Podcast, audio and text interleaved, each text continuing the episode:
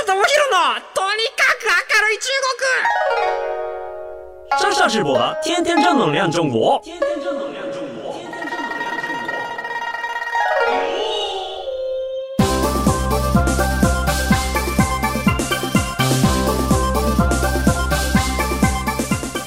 皆さんこんにちは中国ビリビリナンバーワン日本人インフルエンサーコンテンツプロデューサーの山下智博です绅士面、女子面、大家好，我是上上直播。えー、今日ですね、やっていきたいと思います。日本放送、ポッドキャストステーション、山下智博のとにかく明るい中国。この番組は中国で結構有名な私が中国でバズっているものやことを分かりやすく紹介し、まあ、日中、日本と中国の架け橋ならぬローション的な役割を果たしていきたいと思っています。まあ、なので、まあ、中国の面白いなーっていうものを、まあ、偏見なく、中立かつ公正に皆さんにお伝えしていくっていうのが、この番組のこのポッドキャストのミッションでございます。で今日のテーマなんですけれども、今中国で話題の面白コンテンツということで、まあ、アプリといわゆる動画コンテンツ2つちょっと紹介したいなと思っています。で今回この2つを紹介するにあたってなんかどんな切り口がいいのかなと思った時に、まあ、今回はですね日本で人気のテレビ番組が中国にローカライズしたらどうなったみたいな話なんですよ。まあ、もともとその日本のテレビ番組と全然関係ないんですけれども、中国的にはこういう風にした形ですごくバズったっていうところで、お宝鑑定団と警察密着24時、これって日本でもすごい人気なコンテンツだと思うんですけども、これが今中国で、まあ、あのアプリになったりとか、ネット動画になったりして、形を変えてものすごく流行っているっていうところで、どういう変化を遂げて中国で受け入れられてるかっていうのをお話ししていきたいと思います。それではですね、まず1個目のアプリ、まあ、あの皆さんも大好きなお宝鑑定団、まあ、中国ではどんな感じになっているかっていうところなんですけれども、えっ、と、これですね、中国の名前で言うと、ティンテンジェンバオって言って、えっ、と、まあ、天は天空の天ですね。天が2つに、あの、鑑定の鑑の字、そしてお宝って書いて、まあ、天って毎日お宝鑑定っていう名前のあのアプリです。で、これはですね、あの、アプリで何をやってるかっていうと、無料でオンライン鑑定をやってくれるアプリなんですね。で、鑑定の方法って2つあって、写真を撮って、まあ送る。まあいろんな角度から写真撮って、これってあの本物ですか？これ価値があるんですか？って送るパターンと、もう1個は、あの、まあ中国ならではと言いますか、生放送を使ってアプリであの鑑定してくれているんですよ。で、一番最初はその写真がほぼほぼ多かったんですけれども、去年の2020年の12月から生放送のオンライン鑑定定サービスを始めたところ、それをきっかけに今ものすごく知名度が上がっているっていうのがこのあのアプリです。まあ去年からもともと上がってたんですけど、さらに拍車をかけてっていうところです。どのくらい人気になってるかっていうと、えっ、ー、と、ビリビリ動画だけでもフォロワー数が160万人いて、再生回数、動画の再生回数が、えー、10億回。まあ何再生してるかっていうと、そのお宝鑑定団の生放送で鑑定したやつを録画して編集したものを上げてるんですけれども、それの再生数がもう10億回。で、あとはもう TikTok とか、あの、他のプラットフォームにもいろんなあの、アカウント作ってやってるんですけども、アカウントの総フォロワー数がもう1000万超えてるっていう、もうほんと化け物みたいなアプリなんですよ。で、何がこんなに流行ってるかっていうと、やっぱり動画なんですね。生放送のものがやっぱ流行ってるんですけれども、まあ、一番生放送といって、えっと、一般の人とこう、繋いでやるっていうところで、まあ、ネックになってくるのは、まあ、映り込みだと思うんですですけど、これって、あの、面白いのが、視聴者っていうか、あの、鑑定を依頼する人は、あの、外側のカメラだけ繋いでおけばいいので、自分の顔が映ることはないんですよね。なので、例えばなんか一個お宝があった時に、携帯カメラでそれをこう映して、これなんですけれども、これなんか、あの、価値があるもんなんですかね？って言ったら、こう、向こうもカメラ繋がってて、あー、ちょっと裏側見せて、とか、うん、あー、そっか、じゃ横見せて、えー、もっと近寄ってみて、とか、で、これあの、透明度どう？とか、どこで買ったの？とか、いくらぐらいしたの？っていう話をして、あー、これは、偽物かなとか、あ、これはその古代の何々時代のもので、でも結構普通に言ったらこのぐらいの価値があるんじゃねみたいな感じで、いうのをオンラインで誰でも参加できるっていう風になっているんですよ。で、この動画がなぜこんなにこう人気になったかっていうと、やっぱりね、中国広しなんですよね。謎のお宝が出るわ出るわで、やっぱそのお宝の一個一個が面白くて、で、それに対して鑑定士さんたちが結構あの面白い回答したりとか、コミュニケーション生まれたりとかするっていうところもあって、それが話題になっているんですよ。で、あの、まあ、バズった動画の背景とかから言っていくと、例えばですね、まあ、ちょっと石を拾ってきたんですね。石をあの、どっかで買ってきたと。で、この石すっごい綺麗で、まあ、あの、いわゆるこう、なんていうのかな、琥珀みたいな、翡翠みたいな石を持って、で、それをこう、手のひら台の大きさのやつをこう持ってきて、最近すごいお気に入りなんだよねって加工して、アクセサリーにして首から下げたりしてるんですけど、つって、ねこれはどのぐらいの価値があるんですかねってすごい大事そうに持ってるんですよ。で、それで、なんか鑑定士の人が、ん？これお前あれだぞつって、あの、昔の中国で人を埋葬するときにお守り代わりに死人の口に入れてた宝石だって言って、で、その依頼した人がその瞬間、イエーってなって、うわ、すげえ気持ち悪いって言って、あの、すごいお宝に対してのあの愛着が一気に瞬間で消えていく様っていうのを生放送が録画してるわけですよ。で、それを、あの、その人たちのリアクションと、あの、生放送してる人、あの、鑑定士さんもこう笑いながら言うんで、それお前口の中に入れてたもん、なんでそんな大事に持ってんだよ、みたいな。でそういうやりとりとかが全部記録されていて、それがミニ動画1分とか2分とかにまとまっているものが、やっぱこう、いろんな動画サイトにこう転載されて、まあ、拡散されていくことで、そういう動画が、まあ、面白い面白いってみんな集まってくるんですね。で、それを見て、動画がバズったのを見て、他の人が何を思うかって言ったら、あれ、うちのこれ結構いけんじゃねとか、あ、こんな変なものあるぞとかっていうのも含めて、どんどんどんどんそこで依頼するようになるんですよ。要は、依頼することで自分のお宝がバズったりとか、自分自身がバズって友達に自慢できたりとかするので、まず3回よく書き立てられるんですよね。で、しかもその鑑定士っていうのが、実はその点々ジェンバオっていうそのアプリで、まあ、しっかり囲っている、本当にこう能力のある人たちなんですね。要は、あの、この人たちって、言ったらこうさらされてるわけで、生放送で。だから適当なこと言ったら、コメントとかでこいつ嘘ついてるとか、こいつ能力ないとか言われてるんで、まあ実際この人たち、その人たちの鑑定能力って折り紙付きなんですよ。だからそういう人たちに対して自分の家のしょうもないものを、あの生放送で気軽に見てもらって、気軽にコメントできる。まあその分、なんか向こうもある、ある程度こう、リラックスした状態で見てくれて、別にそこで買い取るとかはないんで、まあそういう意味でこう、あの、まあ、これ本物かな。まああの、実際に見てないから正確なことはわからんけれども、多分本物でっていう、そのぐらいの精度の鑑定をしてくれるんですよ。なので、あの、これまで話題になったやつで言うと、えっ、ー、と、なんか、一人こう、あの、鉄の塊とか持ってきて。で、この鉄の塊が結構錆びてるんだけど、畑の近くであの土を掘ってたら出てきたんだけど、これ何かなみたいな。そしたらもうあの鑑定士の顔が、あ、青ざめるわけですよ。ちょ、ちょ、ちょ、ちょっと待って。それ、それまずあの、そこにゆっくり置け。ゆっくりだ。ゆっくり置け。そう。そう。置いたな、置いたな。が、それは、不発弾だって言ってで、あの、本当にこう農民の人が不発弾を拾って、まあ、たまたま爆発しなかったらよかったものの、あ、俺不発弾なんだみたいな感じになって、で、それを、分かった、あの、それはもうお宝じゃないから、とりあえず、あの、もう行政に連絡して引き取ってもらえみたいな感じの、まあ、そういうハプニングですよね。アクシデントとかがやっぱりこう全部録画されていて、こういうことがあったよっていうのを見せると。で、まあ、それを見た人が、あ、そっか、これは不発弾なんだって、まあ、やっぱこれ分かっていくわけですよね。で、いろんなものを見ていくうちに、まあ、あの、自分たちでも初歩的な鑑定は自分たちできるようになるし、まあ、あとはやっぱそのね、検品っていう意味で、なんかその、あの、こう話題になったのが迷惑行為でもあるんですけど、ショッピングモールで、なんか宝石のショップの前で抽選したらすごい当たったと。で、そこで、店の中で、こう、オンライン鑑定いきなり繋いで、ちょっとすいません、あの、今これちょっと当たったっぽいですけど、これ本物ですかみたいな。お前それ店の中でやるんじゃね？え みたいな感じのやりとりがあったりとか、あとは、えっ、ー、と、これも笑ったのが、その警察の人が、あの、墓嵐捕まえましたと。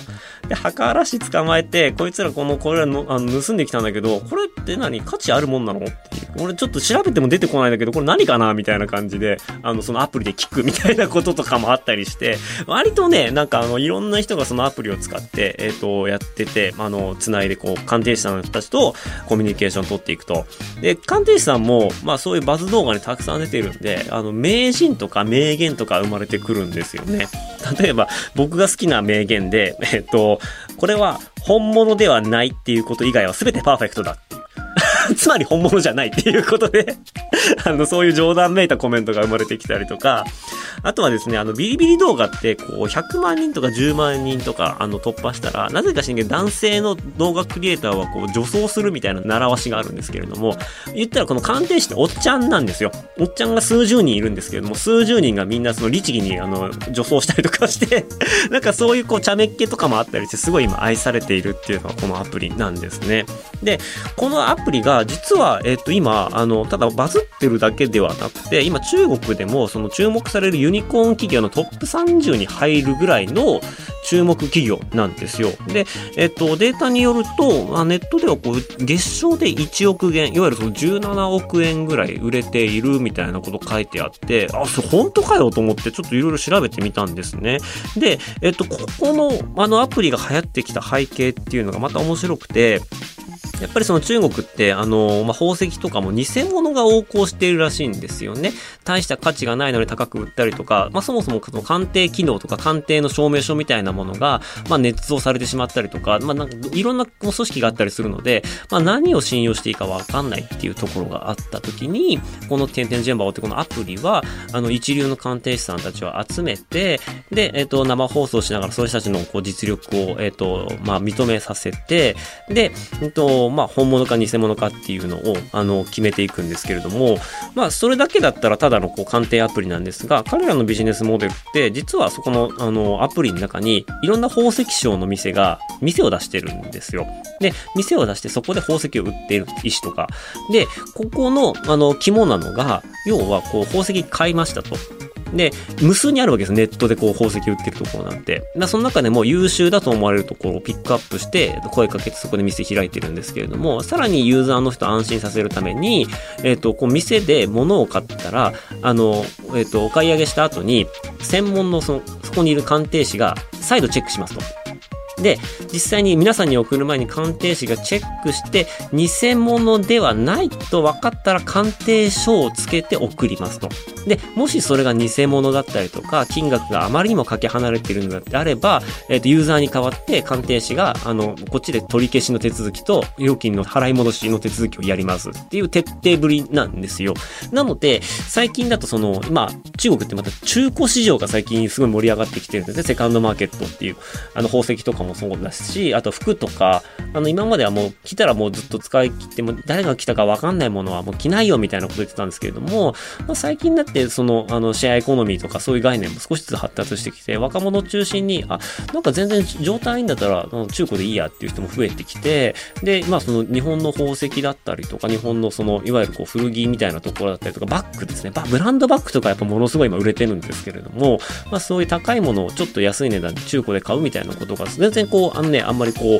抵抗なくなってはきていて、うわーやべえ、何の話してたんだっけ、今。その中古の、中古の、えーっと、まあ宝石か。まあ、そういうのも含めて、その転売したりとか、えっ、と、セカンダリーマーケットで投げることがあるんですけれども、その時に、ここのアプリが発行している証明書が一個のもう証明になってるんですよね。ステータスになってるんですよ。ここのアプリの証明がもう取れてますっていうことで、本物であるっていう品質確保につながるっていうところまで、このアプリの、まあ、権威が上がってきているっていうところなんですね。なので、まあ、あの、話題作りとして、えっ、と、まあ、ネットの生放送をやったりとかして、あの、まあ、いわゆるお宝鑑定団見るノリですよね。他の人のこういう、なんかお宝物がな、どういう評価されるのかとか、自分の友達がこの生放送で鑑定されるのを見に行くとかっていう、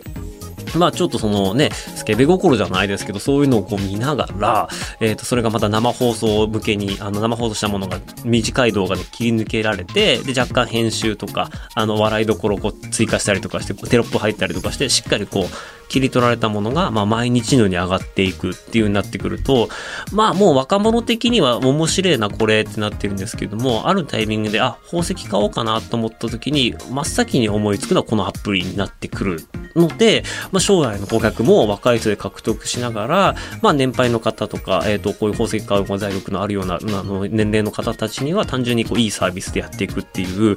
まあなんかこれも本当にこう、あの、マーケティングの天才だなと。ほっといても面白いお宝と面白い投稿主っていうのはどんどんどんどん現れてくるんで、もう自動でこれ回っていってますと。で、これを見た時に、やっぱりその不発弾の、あの、現場の映像とか、なんかそのね、口に含むこの、えー、石の映像とか見ててめちゃめちゃ面白かったんで、今、毎週水曜日に今、テレビ朝日さんで V コのバズっちゃいなっていう番組の中で、中国でバズった動画を紹介するっていう番組をね、今やってるんですけれども、そこでこの映像を紹介したいなと思って、取材依頼申し込んだんですけど、まあそこではちょっとすいませんと断られてしまったので、まああの、テレビに出ることはないんで、もうこのポッドキャスト聞いている、あなただけが知っているこの謎知識、ね、あの、テンテンテンジェンバオっていう謎のアプリがあるよっていうのは、えっ、ー、と、明日から皆さんどうやれると思うので、あの、近くの中国の人に聞いてみたら、これはね、結構知ってる人多いんじゃないかな。若い子でほぼほぼ知らない人いないんじゃないかっていうぐらい動画がバズっています。なので、まあ、こういうのも、なんでしょうね、その日本だったら1時間っていうテレビの枠に、まあ、入れて、あの、値段をこう、ね、1、10、100ってこう盛り上げていくっていうところが王道なんですけれども、今中国ってほぼほぼネット動画の時代で、ましてやもう、あの、ね、1時間の番組を見ようっていうモチベーションにするのはすごい難しくなっている中で、まあ、そういう生放送でライブでやりつつ、で、しっかりそのライブの生放送を1、2分に切り取るっていう、あ、これもうあの、ひろゆきじゃんみたいな だかこのひろゆきのこのお宝鑑定バージョンってこんなに盛り上がるんだっていうのを、まあ要はそのひろゆきよりも、まあ先にやってるのかな。まあちょっと、その辺のじ、あの、時間でいくちょっとわかんないですけれども、まあそういう意味で、あの、生放送コンテンツを切り抜いて発信していくっていう意味では、あ、こういうやり方もあるんだと。テレビのお宝鑑定団はやっぱりちょっと僕ら思い描きがちなんですけれども、実はこれって、あの、生放送でやって切り抜いてやくと、まあ YouTube なら YouTube でね、それ再生回数稼ぎちゃったりしますから、これね、日本でこれバージョンやればいいんじゃないですかね。なんか、誰かやりませんか？なんかアドバイザーしますんで、あの、ぜひ呼んでください。はい。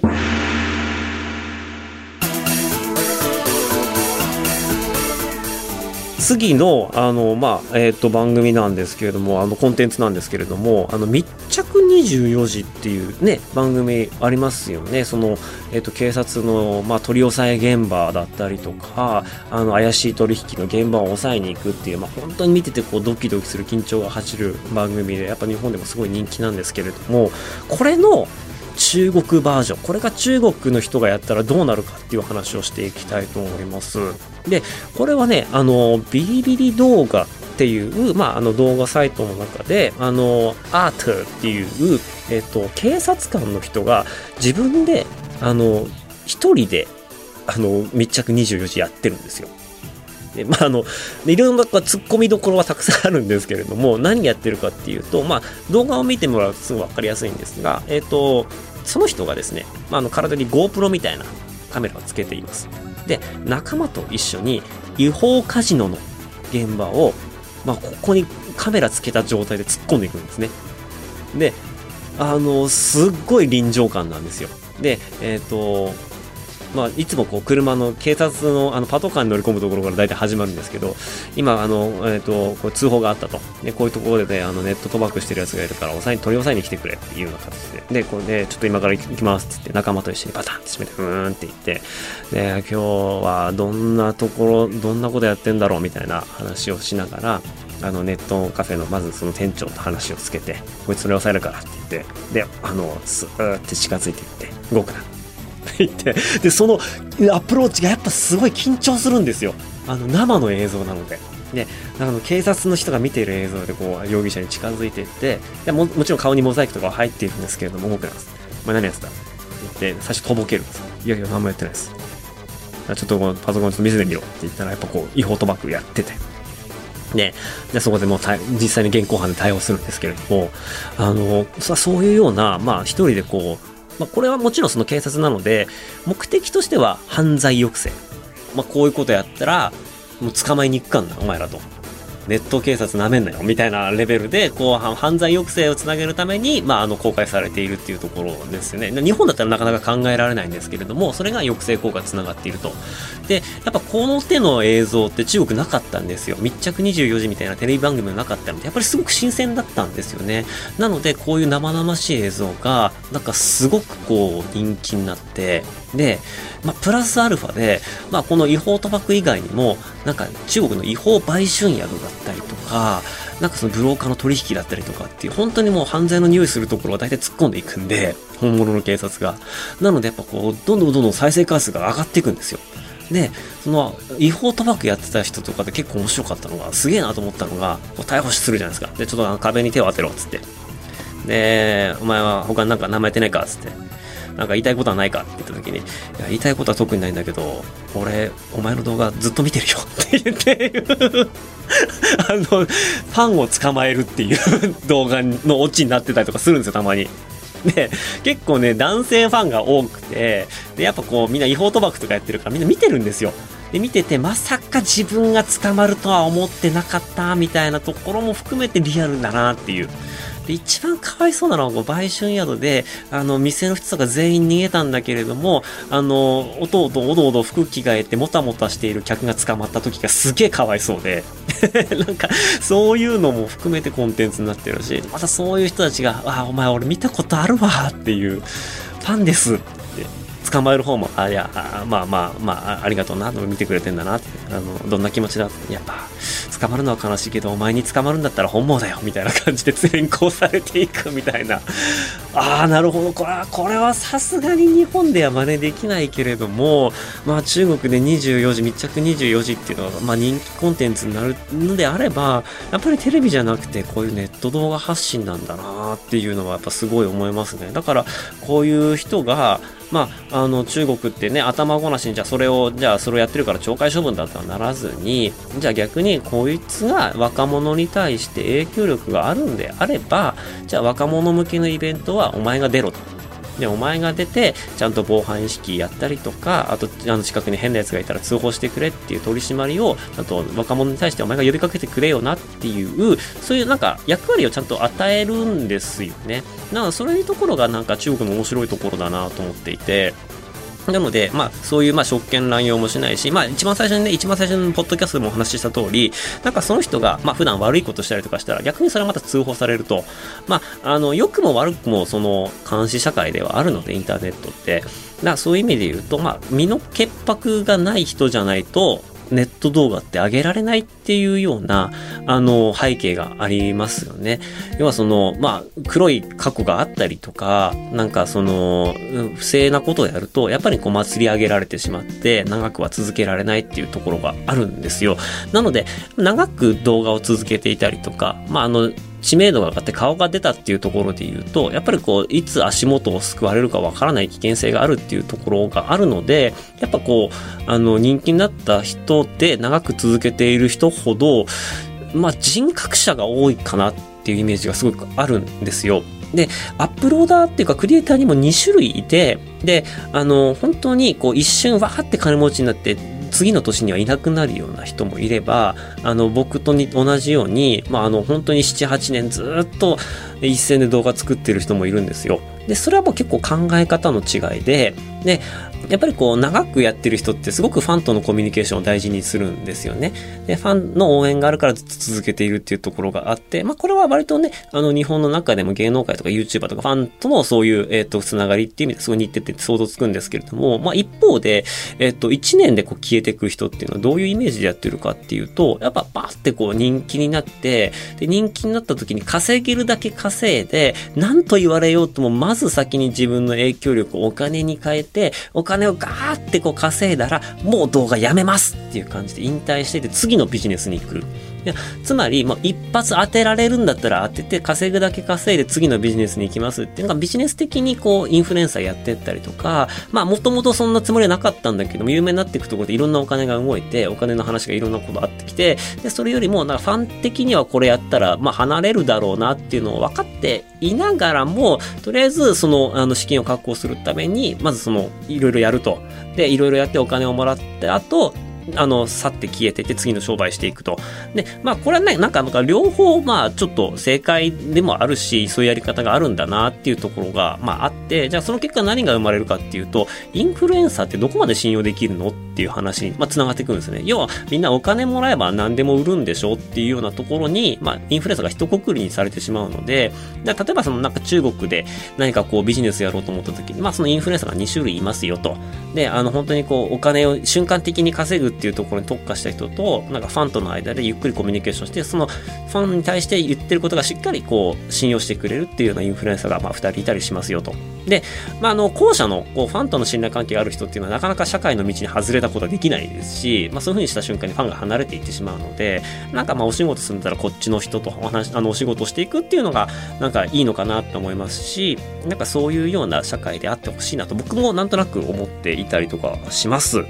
なので、はい。あの、まあ、今日のおさらいで言いますと、まあ、その、お宝鑑定団と、えー、密着24時が中国ではこういうような進化を遂げているんだっていう。なので、日本のテレビ番組とか、日本にあるコンテンツとかも、中国版に形を変えたらまだまだポテンシャルがあるものっていうのはあるなと思いますし、結局日本人とかっていうよりか、全人類が興味あることって結構似てると思うんですよね。それを中国版にどういうふうにこうローカライズできるかっていうところが分かってきたり、まあ、もしくは、まあ僕は今中国の話してますけれども、中国以外にの国にこう展開していくことっていうのも多分考えられるわけで、まあ日本がどんどんマーケットちっちゃくなっていくから、日本のものをそのまま外国に行って言ったら難しくて、で、その中でどうローカライズするかっていうのを、まあ中国でこういう今のお話ししたようなこととかを参考にしていくと、なかなかこう、ローカライズのヒントになるようなことって結構あるんじゃないかなと思うんで、まあそういうような気づきを皆さんが、あの、欲しいかどうかはわかりませんが、なんかそういうような、あの、見方で、こういう、あの、中国の流行ってるものとか見ると、逆タイムマシンじゃないですけれども、あ、中国こういうことやってるんだ。じゃあ日本だったらこうしたらうまくいくかなっていうようなヒントになるんじゃないかなっていうところで、えっ、ー、と、今日は締めさせていただきたいと思います。